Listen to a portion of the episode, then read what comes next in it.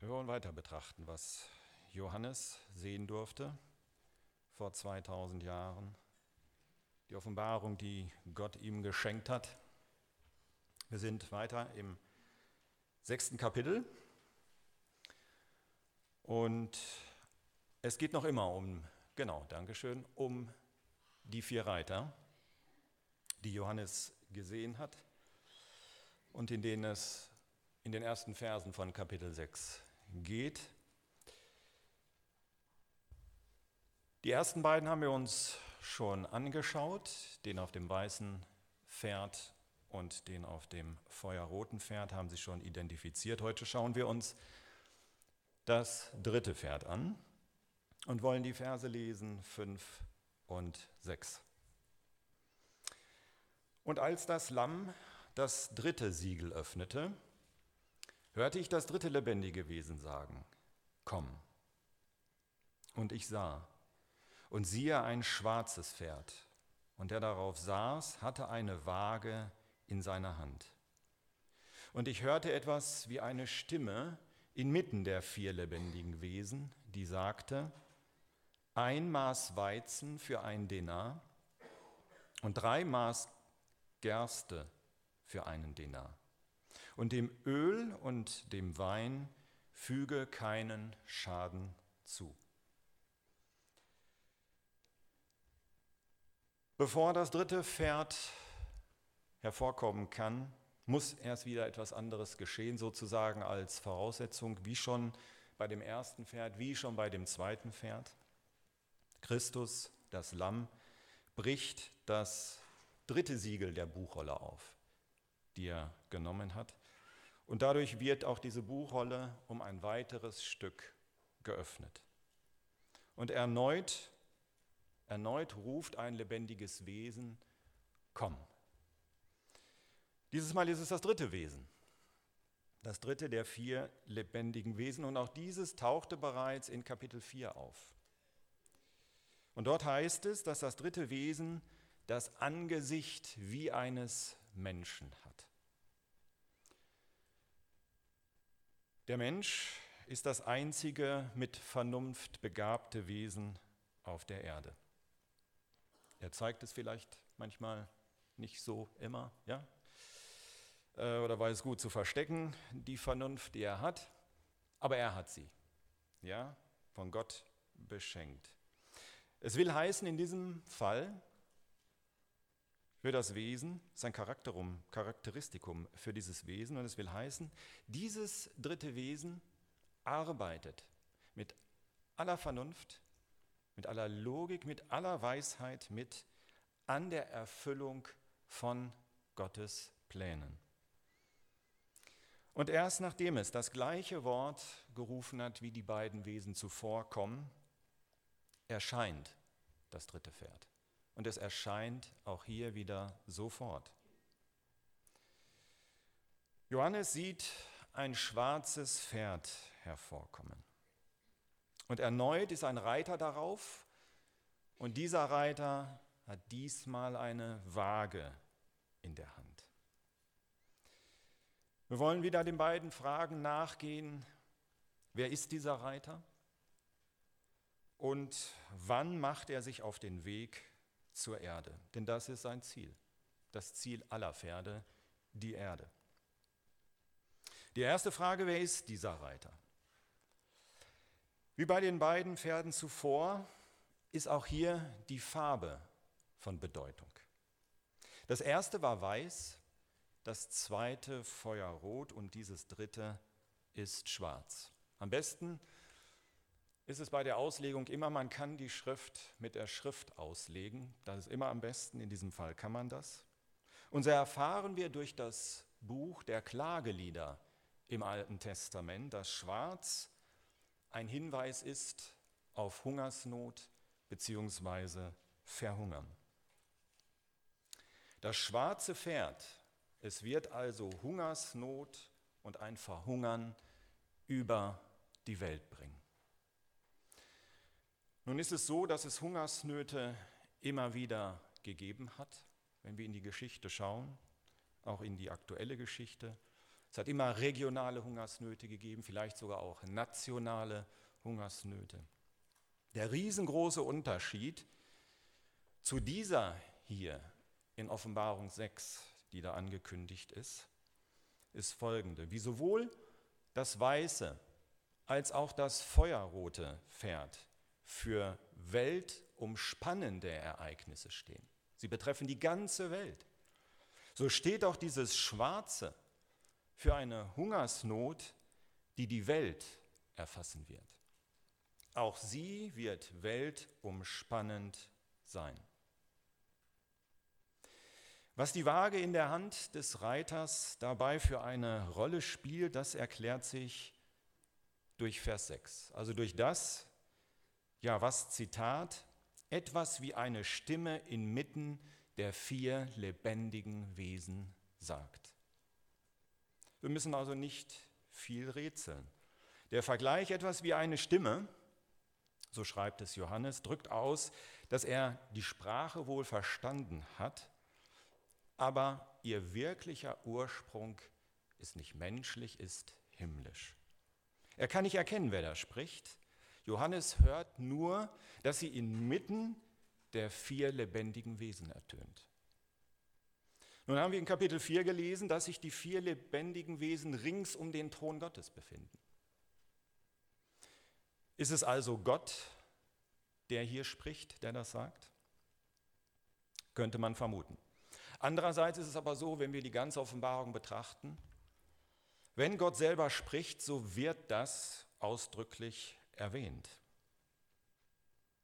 Egal, also wer da spricht, das Wichtigste ist, Johannes erhält eine Erklärung für das, was er da sieht. Und das ist das Wichtigste. Er erhält eine Erklärung darüber, was die Waage in der Hand des Reiters zu bedeuten hat.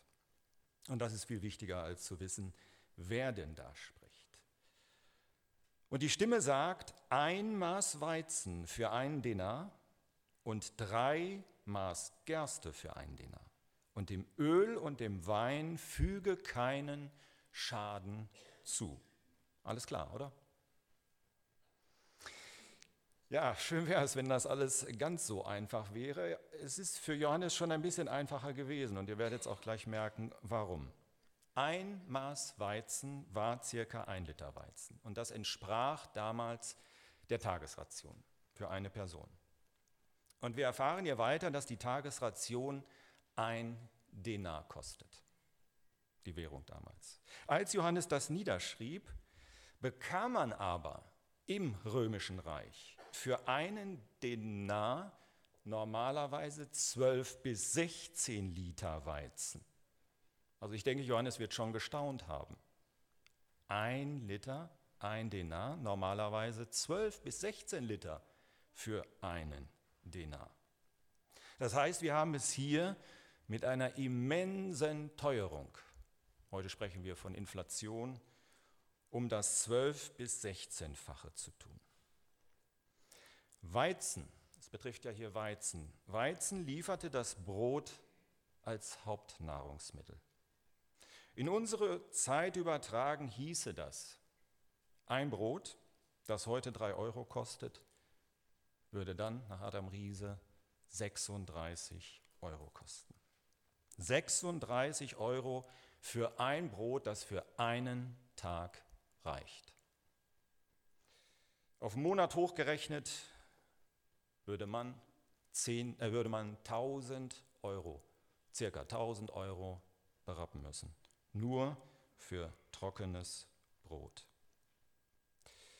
Die himmlische Stimme kommentiert weiter, dass drei Liter Gerste einen Denar kosten. Gerste wurde damals üblicherweise als Viehfutter verwendet. Ich denke, auch hier wird Johannes gestaunt haben. Die Not der Menschen wird so groß sein, dass sie das essen werden, was normalerweise für die Tiere bestimmt ist. Und dass sie sogar bereit sind, dafür einen Preis zu zahlen, der weit über das Übliche hinausgeht. Aus diesen beiden Erläuterungen der Stimme wird klarer, was die Waage in der Hand des Reiters bedeutet. Die Waage, sie steht für Rationierung und Teuerung von Grundnahrungsmitteln. Die Stimme inmitten der vier Wesen sagt aber noch etwas anders. Sie erteilt einen Befehl diesem Reiter. Und sie sagt aber dem Öl und dem Wein, füge keinen Schaden zu. Dieser Befehl macht deutlich,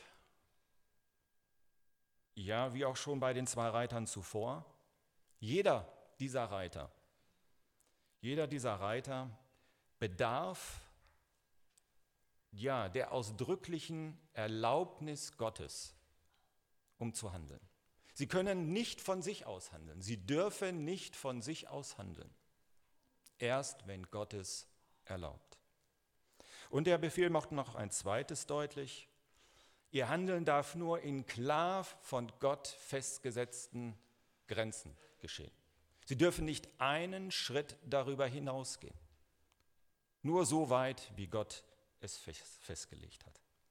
Und so darf eben dieser Reiter zwar Weizen und Gerste verderben, aber nicht das Öl und nicht den Wein. Stellt sich zwangsläufig die Frage, wieso diese beiden Dinge von der Zerstörung ausgenommen werden. Ich meine, dass für die Beantwortung dieser Frage folgende Tatsachen wichtig sind. Ein Olivenbaum muss fünf Jahre kultiviert werden, bevor er Frucht bringt. Und er braucht 15 bis 20 Jahre, bis er voll entwickelt und ausgereift ist. Weingärten brauchen ebenfalls mehrere Jahre, um sich von Zerstörung wieder zu erholen. Bei Weizenfeldern und Gerstenfeldern ist das ganz anders, da geht das viel, viel schneller. Das heißt, Gott erlaubt dem Reiter, diesem Reiter auf dem schwarzen Pferd, in der Landwirtschaft nur solche Schäden anzurichten, deren Folgen nicht von langer Dauer sind. Tja, stellt sich eigentlich die nächste Frage, warum möchte Gott nicht, dass diese Schäden von, länger, von langer Dauer sind, dass sie nur begrenzt sind, eine begrenzte Zeit sind? Meiner Meinung nach hängt der Grund dafür ganz eng mit unserer zweiten Frage zusammen, die wir auch immer wieder betrachten, nämlich wann? Wann macht sich das schwarze Pferd auf den Weg zur Erde? Um sich ja der Antwort darauf ein bisschen anzunähern, dürfen, ja sollen wir das tun, was Jesus uns ja auch aufgetragen hat zu tun. Und zwar in der sogenannten Endzeitrede, die er gehalten hat. Wir sollen hineinschauen in die Zeit, in unsere Zeit, in der wir leben und forschen. Ja, was sagen uns die Zeichen der Zeit? Decken sie sich mit Dingen in der Bibel? Decken sie sich mit Ereignissen, die die Bibel über das Ende der Welt voraussagt? Wir sollen da wachsam sein und prüfen. Und wenn wir das tun, in unsere Zeit hineinblicken, ja, was sehen wir da? Was sehen wir um uns herum in Bezug auf das schwarze Pferd und diesen Reiter mit der Waage in der Hand? Was sehen wir um uns herum in Bezug auf Verknappung von Nahrungsmitteln, Teuerung und Hungersnot? Was sehen wir? Ich meine, Fakt ist, unsere Generation ist Zeuge einer rasant zunehmenden Erderwärmung mit damit einhergehenden Naturkatastrophen, Überschwemmungen hier, Dürren dort, die immer wieder landwirtschaftliche Flächen und Ernten vernichten. Unsere Generation erlebt, wie in Teilen der Erde eine Verödung voranschreitet von einst fruchtbaren Böden, weil der Mensch meint, zwecks Profit riesige Monokulturen anbauen zu müssen. Unsere Generation wird Zeuge, wie in Afrika die Wüste jedes Jahr um viele Quadratkilometer wächst und mehr und mehr kostbare landwirtschaftliche Fläche raubt. Unsere Generation erlebt, was noch keine zuvor erlebt hat. Ein massenhaftes Sterben von Insekten und Bienen, die aber Grundvoraussetzung sind für eine landwirtschaftliche Ernte. Unsere Generation ist Zeuge, wie sich die Weltbevölkerung binnen der letzten 70 Jahre verdreifacht hat. Von 2,5 auf heute 7,7 Milliarden Menschen. Und der Zuwachs wird weitergehen. Es gehört nicht viel Fantasie dazu, meine ich, sich auszumalen, welche Probleme allein schon diese Bevölkerungsentwicklung mit sich bringen wird. Was Lebensmittelknappheit angeht, so ist es unsere Generation, unsere Generation, die diesbezüglich ganz neue Begriffe geprägt hat. Welthungerhilfe, Brot für die Welt. Während sich Christen vergangener Jahrhunderte noch schwer taten, die Verse 5 und 6 im vollen Ausmaß zu verstehen, Tja, so spiegeln sich ihre Inhalte in unseren Tagen in der Tagespresse doch längst wieder. Und dabei möchte ich aber auch schon betonen, dass sogenannte Zeitungsexegese, also das Auslegen prophetischen Wortes anhand der Tageszeitung oder anderen Medien natürlich nicht unser Handwerk sein sollte. Wir Christen sollten anhand von Schlagzeilen in Zeitungen unter anderem und anderen Medien ja immer nüchtern bleiben. Wir sollten nichts dramatisieren. Aber wir Christen sollten auch nichts bagatellisieren und darüber dann einschlafen. Wann also macht sich das schwarze Pferd auf den Weg zur Erde? Ich persönlich denke, es ist noch nicht gekommen. Aber angesichts der dramatischen Entwicklung in der Welt und der vielen Probleme, auf die unsere Politiker absolut keine Antworten finden und haben. Und die Entwicklung, wie ich sie eben skizziert habe, das sind ja nur ein paar Dinge. Wenn ihr euch zu Hause hinsetzt und darüber nachdenkt, fallen euch bestimmt noch viele, viele andere Entwicklungen ein, die ja in diese Richtung zeigen und nichts Gutes verheißen. Ja, so meine ich, dass wenn das Pferd auch noch nicht gekommen ist, dass wir doch zumindest der Donner seiner Hufen schon manches Mal laut zu hören ist. Ich bin euch noch die Antwort schuldig, wieso Gott nicht möchte, ich habe sie mir aufgespart, dass die Schäden, die das schwarze Pferd anrichten wird, nicht von langer Dauer sind. Meiner Ansicht nach wird das schwarze Pferd in der zweiten Hälfte der Trübsalzeit des Antichristen kommen. Gott hat diese zweite Hälfte auf dreieinhalb Jahre begrenzt. Und das ist gut so. Und Jesus sagt uns auch, warum das gut ist. Er sagt nämlich, wenn es nicht, wenn mein Vater sie nicht begrenzt hätte auf dreieinhalb Jahre, dann würde kein Mensch diese Zeit überleben. Sie wird so schrecklich sein, dass kein Mensch sie überleben würde, wenn sie länger andauerte. Und wenn wir jetzt noch an das zweite Pferd denken, das wir zuvor betrachtet haben, das Feuerrote, das vor dem Schwarzen gekommen ist, dann wird noch etwas klar. Feuerrot stand für Krieg, für Kriege. Die letzten dreieinhalb Jahre der Trübsalzeit werden gekennzeichnet sein von Kriegen. Und eine Folge von Krieg ist, schauen wir nach Syrien oder woanders hin, Hunger beziehungsweise Hungersnot. Und deshalb ist das Kommen dieses schwarzen Pferdes leider nur die bittere und logische Konsequenz vom Kommen des zweiten Pferdes. Wir haben hier übrigens erneut eine große Parallele zu Matthäus 24, zu dem, was Jesus gesagt hat in seiner sogenannten Endzeitrede. Da hat er uns mehrere Kennzeichen seiner Gemeinde, Kennzeichen mitgegeben, auf die sie achten sollen. Und er nennt Kriege und Weltkriege, die sich ereignen werden, die kurz vor seinem Kommen geschehen werden und fügt direkt danach an, ich möchte sagen quasi als Folge davon, das nächste Zeichen, Hungersnöte.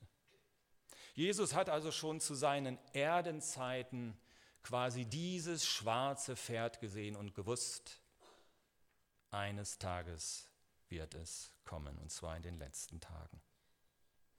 Nach den kriegerischen dreieinhalb Jahren wird Christus wiederkommen. Seine Füße werden auf dem Ölberg stehen und er wird sein Friedensreich auf der Erde bauen. Und wie die Tortur der Menschen von Gott verkürzt wird auf dreieinhalb Jahre, so verkürzt Gott auch die Tortur der Schöpfung, seiner Schöpfung. Und deshalb der Befehl der Stimme an den Reiter, Öl und Wein zu verschonen, die 15 bis 20 Jahre bräuchten. Also bis weit in die Friedensreichszeit dann hinein, um sich von der Zerstörung durch das schwarze Pferd wieder zu erholen.